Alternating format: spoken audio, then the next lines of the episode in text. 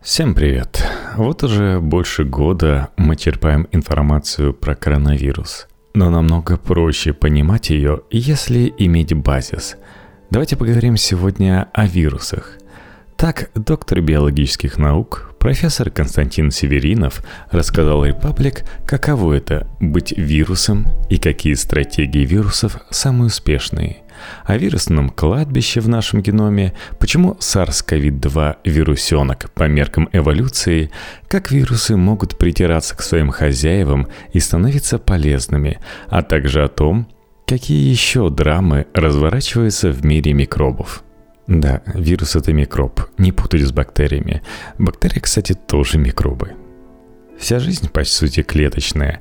Клетка – это минимальная единица жизни. Своего рода капсула жизни, отгороженная от внешнего мира полупроницаемой оболочкой, как домик с окнами и дверями. Внутри клетки происходят различные процессы. Энергия, полученная извне, в виде солнечного света или пищевых веществ, перерабатывается и используется для роста клетки и ее деления, производства дочерних клеток – все процессы во всех клетках, неважно, человека или бактерии, происходят по определенным правилам, закодированным в ДНК, и этот код общий для всего живого.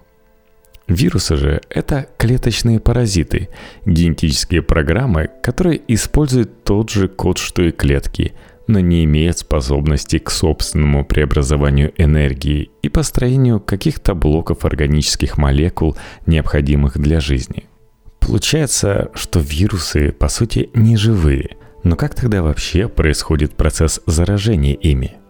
Вирус – это такой конвертик с нуклеиновой кислотой, генетическим материалом вируса.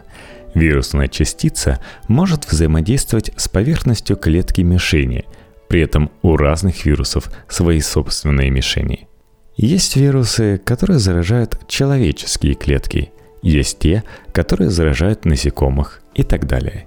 Вирусная частица связывается со специфичной для нее клеткой и впрыскивает внутрь свой генетический материал. В результате клетка, которая до недавних пор занималась своими делами, росла, готовилась делиться и тому подобное, перестраивается и начинает использовать свои ресурсы для того, чтобы делать новые копии вируса – Через некоторое время клетка лопается, и наружу выходит несколько сотен дочерних вирусных частиц, генетически идентичных тому вирусу, который исходно заразил эту клетку. Они заражают соседние клетки и так далее, и так далее, пока все клетки не перемрут или не возникнут клетки, устойчивые к вирусу. Считать ли при этом вирусы живыми – это как компьютерный вирус. Он существует лишь постольку, поскольку есть компьютеры. Впрочем, есть гипотеза, что клеточная жизнь, которая зародилась около 4 миллиардов лет назад на Земле, возникла как раз из-за вирусов. Но это лишь гипотеза. Некоторые вопрошают, а зачем вообще природа создала вирусы? А зачем природа создала людей? Природа никогда ничего не создает с какой-то целью – Вопрос «для чего?», «почему?» в биологии не существует. Ответ всегда «потому». Разнообразие жизни возникает в процессе дарвинской эволюции, а он не имеет цели или направленности. Нет такой линейки, которая показывает, что жизнь начавшись когда-то давно с одноклеточного организма, потихоньку привела к образованию нас с вами для выполнения какого-то предначертания. Есть постоянный медленный процесс проб и ошибок и отбора наиболее приспособленных. Мы все живем на планете и получаем энергию от Солнца. Разные формы жизни по-разному и с разной эффективностью преобразуют эту энергию, чтобы произвести самое себя. Растения улавливают свет напрямую, занимаются фотосинтезом, некоторые поедают растения, например, травоядные, некоторые поедают травоядных – Бактерии поедают всех. У каждого своя стратегия преобразования энергии. Критерий преуспевания – сколько вы можете оставить потомство. Каждая форма жизни занята ровно этим. Быть вирусом – успешная стратегия паразита, которая позволяет не иметь своей собственной системы преобразования энергии, а пользоваться энергетическими ресурсами клетки. Конечно же, у каждого вируса есть своя собственная стратегия поведения.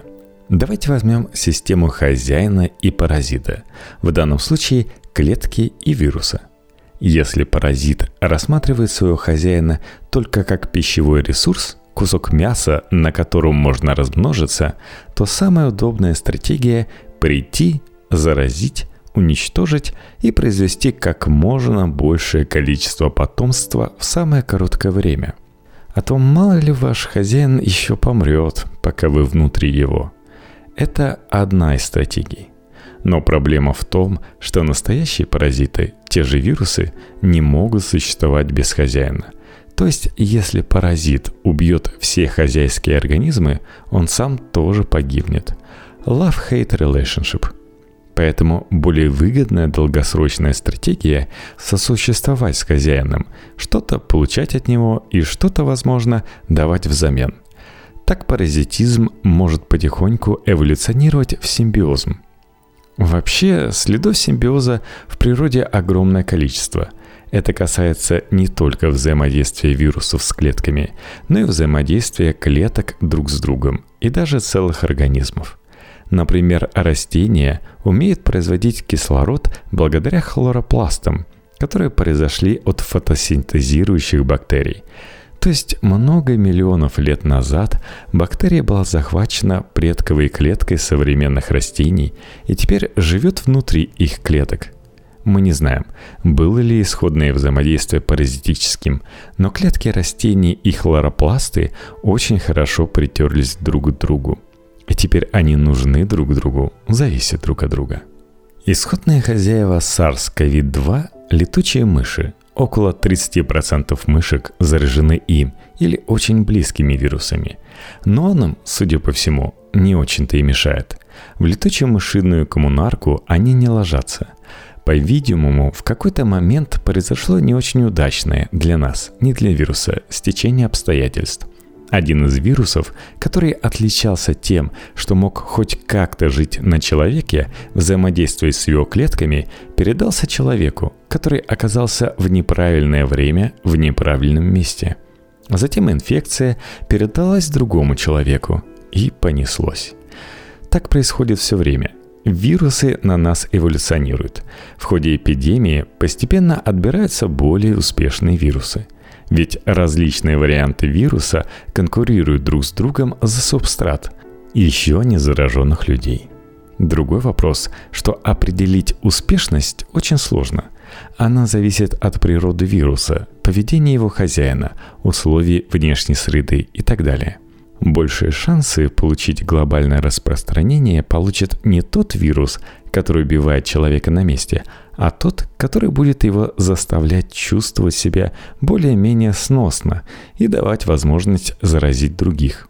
С другой стороны, высокая мобильность людей увеличивает шансы профессионального вирусного убийцы. Но вот если говорить про симбиозы с вирусами, кроме того, что вирусы профессионально заняты тем, что таскает гены между различными организмами, в эволюционной перспективе это приводит к инновациям, новым формам жизни. Мы все с вами плацентарные животные. Так вот, белок, необходимый для того, чтобы плацента работала, вирусного происхождения. Это эволюционное изобретение, которое позволило возникнуть млекопитающим – по-видимому, связано оно с тем, что какой-то очень далекий предок всех плацентарных подхватил ген этого белка от вируса, родственного вирусу СПИДа. И этот белок стал использоваться для совершенно другой функции. Вообще, наш геном – Кроме приблизительно 25 тысяч генов, в которых записано, что мы такое и что необходимо, чтобы сделать человека, наполовину состоит из так называемой мусорной ДНК. Большая часть ее – древние вирусные последовательности, которые находятся в нашем геноме непонятно зачем – это настоящее вирусное кладбище. Некоторые из них, проснувшись, могут вызывать определенные онкологические заболевания. Какие-то, возможно, нужны для более полезного или понадобятся когда-нибудь. Если снова вернуться к коронавирусу, то многие спрашивают, можно ли вообще говорить о каком-то конкретном вирусе или он все время меняется. Но сами подумайте, можно ли говорить о конкретном человеке, если все люди разные, а каждый конкретный человек все время меняется? Геном человека определили 20 лет назад. На это ушло 3 миллиарда 600 миллионов долларов и 10 лет работы. Возникает вопрос, чей это геном? Ваш, мой или кого-то еще? Один из самых первых человеческих геномов – геном Крейга Вентера, ученого и предпринимателя, который был организатором проекта по определению человеческого генома. Но какое вообще отношение имеет его геном к нашим? Геном человека – это 6 миллиардов букв ДНК, и геномы разных людей отличаются опечатками, мутациями с частотой 1 на тысячи букв – так что между моим геномом и вашим будет 6 миллионов мутаций, случайным образом разбросанных по нашим генетическим текстам. Они во многом определяют нашу индивидуальность. С вирусами похожая история. Нет какой-то одной последовательности генома того или другого вируса. Есть набор очень близких друг к другу последовательностей. Мы их определяем как вид, хотя классическое определение вида для вирусов неприменимо – Вид – это популяции, особи, которые могут скрещиваться друг с другом и давать плодовитое потомство. Для существ вроде нас это определение разумно, а для вирусов уже нет, потому что они могут обмениваться участками своей нуклеиновой кислоты, ДНК или РНК, совершенно неродственными вирусами, со своими хозяевами, паразитами своих хозяев и так далее – это горизонтальный перенос генов, при котором иногда возникают интересные комбинации, генетические инновации, но в большинстве случаев, конечно, получается полная глупость, нежизнеспособные вирусы. Любимый детский вопрос – а есть ли полезные вирусы? Но это смотря что мы имеем в виду под пользой. К примеру, есть бактерия, которая вызывает дифтерию. Раньше дифтерия была страшной болезнью, пока не было антибиотиков. Так вот, эта бактерия сама по себе очень милая. Но когда она начинает производить дифтерийный токсин, она становится страшной. Так она поступает не потому, что она плохая сама по себе, а потому что в нее встраивается вирус. В ДНК этого вируса есть ген дифтерийного токсина. Этот ген дает бактерии полезное, с ее точки зрения, свойства – нам такое бактериальное приобретение очевидно вредит. Если речь идет о непосредственной пользе для людей, то вирусы используются для вакцинирования. Слово «вакцина» происходит от латинского «вака» – «корова». Почему корова? Потому что Эдвард Дженнер, английский хирург XVIII века, в какой-то момент выяснил, что когда все вокруг болели оспой, доярки оставались здоровыми – потому что они вакцинировались от коров. У коров ведь тоже есть вирус оспы, только коровий, и он не страшен для людей. В результате вакцинирования, вызванного вирусом коровьей оспы, у нас развивается иммунитет, который спасает нас от действительно страшного вируса оспы человеческой. В молекулярной биологии и биотехнологии вирусы используются сплошь и рядом – для генной инженерии, создания рекомбинантных ДНК, современных лекарств и так далее. Если говорить про актуальные вопросы, то многие спрашивают, является ли пандемия случайностью. С одной стороны, любая конкретная пандемия – случайность. Но с другой стороны, они неизбежны. Они будут всегда. Мы не можем влиять на вирусы и бактерии, которые могут возникать из ниоткуда и приобретать новые свойства – не мы их изобрели. Они существовали на планете задолго до нас и будут существовать после. Уж будьте уверены, покуда есть жизнь, будут и паразиты, в частности вирусы. Это как рулетка, ведь у эволюции нет цели. Некоторые из вариантов патогена, в случае теперешней пандемии вируса, случайно приобретают новые свойства. Просто так фишка легла, что недавний предок вируса, который сейчас шастает по Земле, случайно перебросился на людей. Важно понимать, что это случайный процесс. Не за какие-то там грехи и не потому, что этот вирус сидел где-то в пещере, полный летучими мышами, тужился, тужился, а потом вышел и всем навредил. История жизни на планете во многом история гонки вооружений между вирусами и клеточными формами жизни. Вирусы придумывают, а на самом деле случайно приобретают средства атаки, а клетки придумывают средства защиты или умирают. В результате возникают всякие интересные инновации. Некоторые из них мы можем использовать.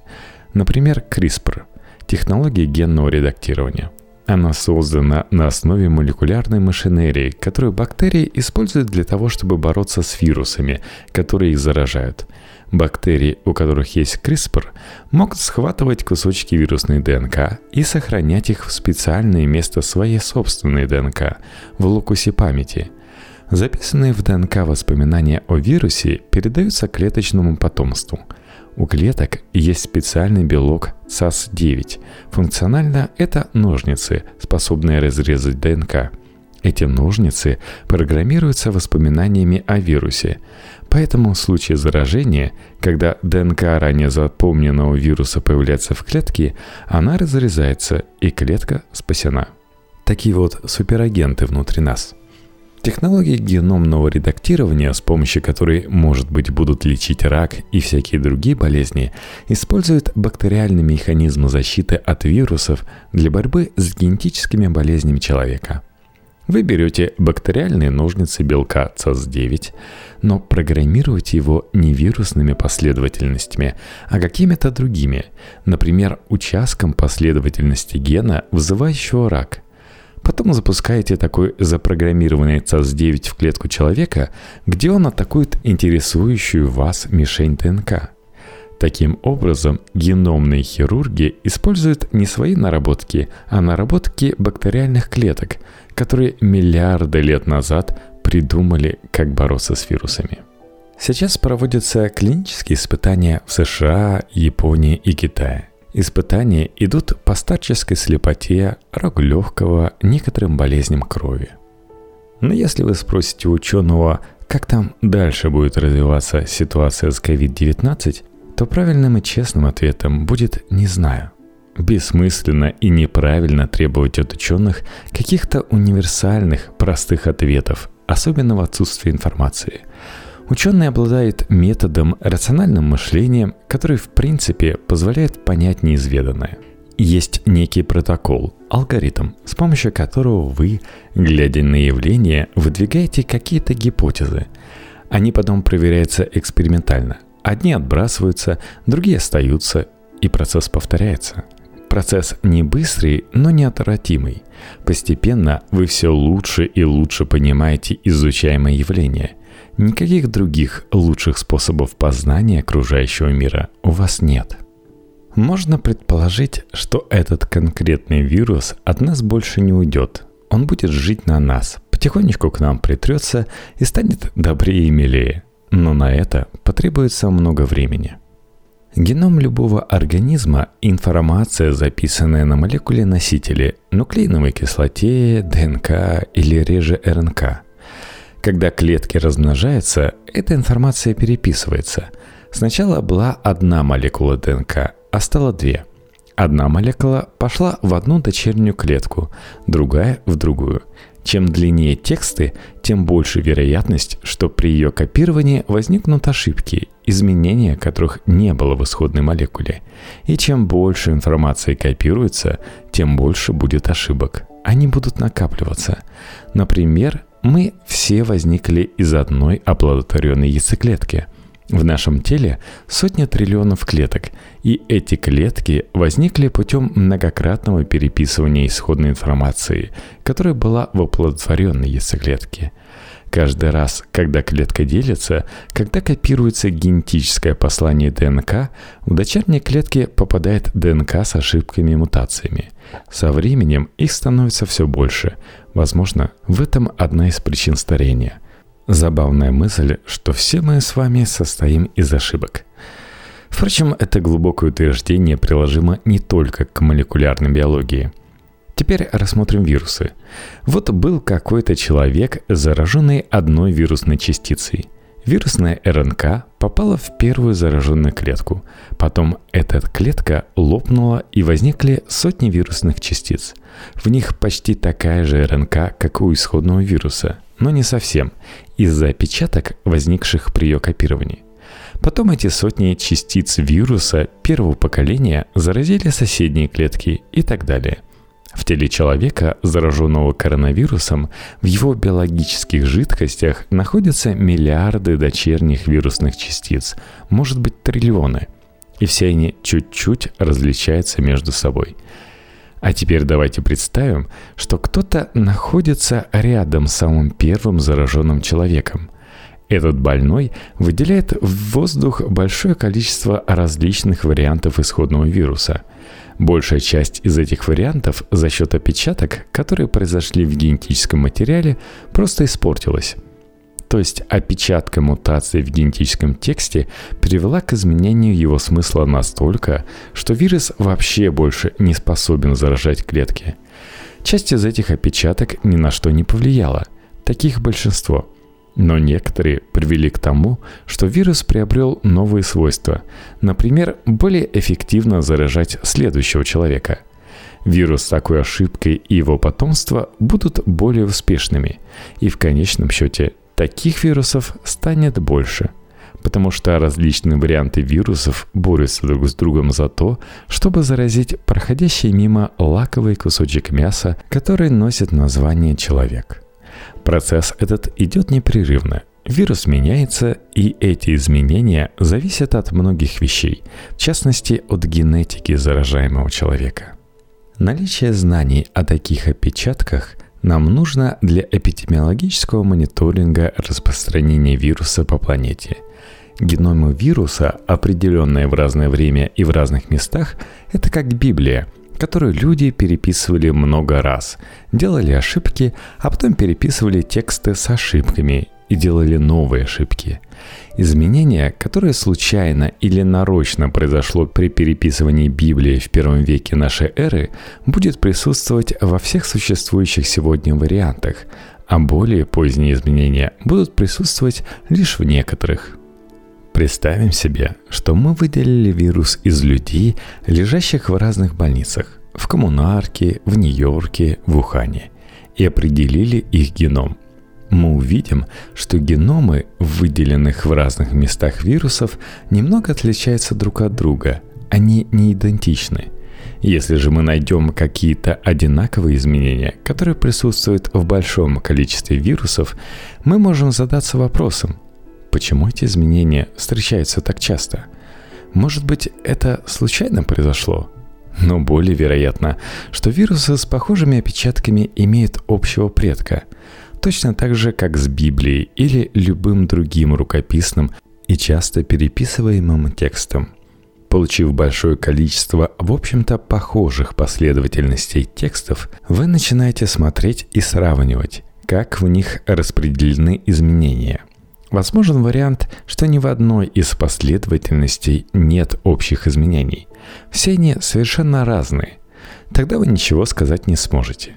Но если вы видите одни и те же опечатки в наборе текстов, то можно предположить, что они произошли единожды когда-то давно, а потом передались потомкам. И вот у вас образовалась такая веточка на дереве, связанная общим происхождением. Анализ этих последовательностей позволяет вам, как на машине времени, заглянуть назад и построить дерево эволюции вируса, то есть восстановить картину возникновения наблюдаемого разнообразия. Вирусы перескакивают из одного организма в другой. Параллельно с этим они иногда таскают всякие интересные гены. На долгих дистанциях это оказывается очень полезным. Вирус является агентом, так называемого горизонтального генного переноса, который позволяет жизни на Земле эволюционировать не за счет какого-то скучного постепенного улучшения, а за счет действительных инноваций. Другой вопрос, что они происходят очень редко. Это как выиграть в лотерею. Есть, конечно, и онковирусы. Вирусную теорию рака одним из первых выдвинул советский вирусолог Лев Зильбер.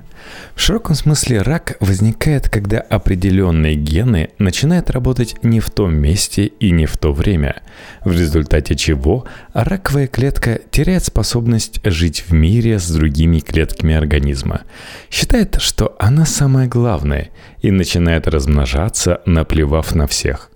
От этого получается опухоль. Часто гены активируются потому, что рядом с ними встроилась ДНК вируса, или потому что вирус принес такой ген в клетку. Но наш коронавирус в этом не замечен. Мы с Колтехи и Санкт-Петербургском политехническом университете занимаемся взаимодействиями вирусов и бактерий, а также взаимодействием бактериальных клеток друг с другом – Интересно понять, как все эти драмы разыгрываются.